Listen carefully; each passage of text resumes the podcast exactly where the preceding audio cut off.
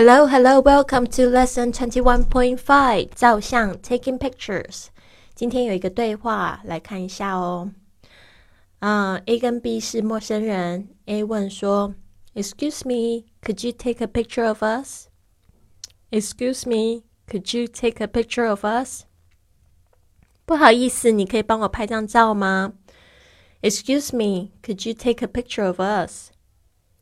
B 说：“No problem.” No problem，没问题。No problem。A 说，Just press here.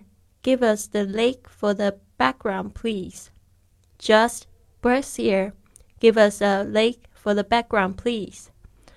按这里就好了。我们要以湖为背景。Just press here.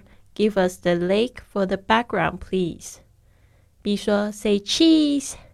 Say cheese. 笑一个。 say cheese。A 一群人就说 cheese。B 说 Here's your camera. Look at the pictures and see if those are okay. Here's your camera. Look at the pictures and see if those are okay.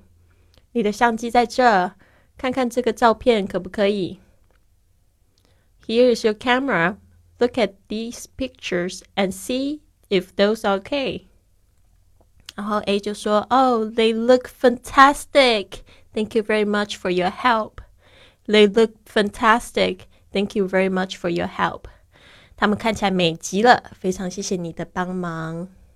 好的，希望这个对话呢有助于你帮陌生人拍照，或者是你问请别人这个帮你拍照也可以的。好的，I'll see you soon.